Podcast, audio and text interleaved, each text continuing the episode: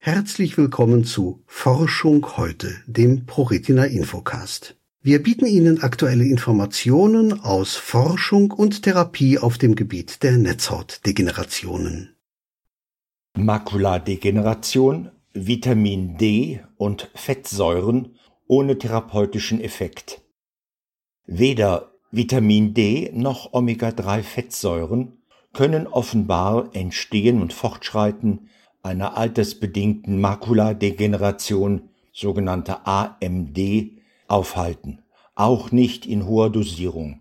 Zu diesem Ergebnis kommt eine randomisierte, placebo-kontrollierte Studie, an der fast 26.000 Männer und Frauen im Alter von durchschnittlich 67 Jahren teilgenommen hatten.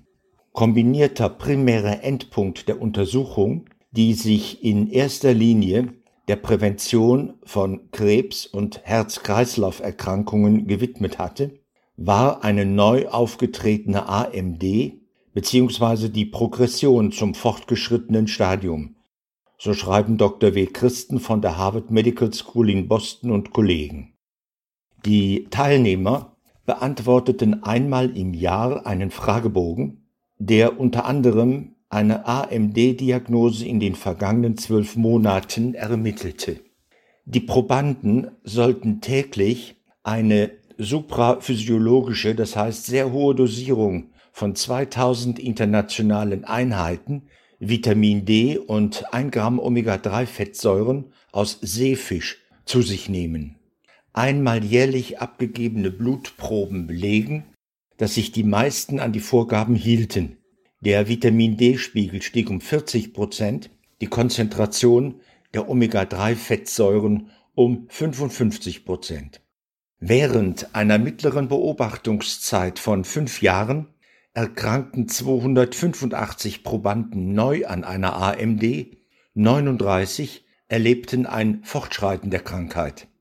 Weder die hochdosierte Einnahme von Vitamin D noch die ebenfalls großzügig bemessene Aufnahme der Omega-3-Fettsäuren vermochten das Risiko signifikant zu senken.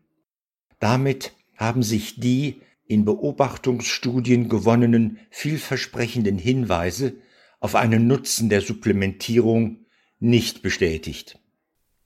Mehr Informationen und Unterstützung bei Netzhautdegenerationen finden Sie auf www.pro-retina.de.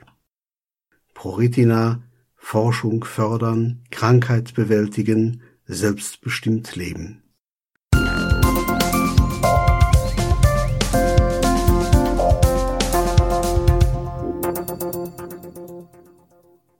Hier noch ein Hinweis unseres Förderers. Televortrag zum nicht 24 Stunden Schlaf-Wach-Syndrom Non-24. Sie sind blind ohne Lichtwahrnehmung, fühlen sie sich oft nicht leistungsfähig und haben Probleme, sich zu konzentrieren, haben sie Schwierigkeiten nachts zu schlafen und sind tagsüber häufig sehr müde. Non-24 ist eine regelmäßig wiederkehrende Schlaf-Wach-Rhythmusstörung, die bei völlig blinden Menschen sehr häufig auftritt. Mehr Informationen zu diesem Themenbereich erhalten Sie in einem Televortrag, für den Sie sich bequem von zu Hause aus einwählen können. Details zu Terminen und Anmeldungen finden Sie auf der folgenden Internetseite www.non-24.de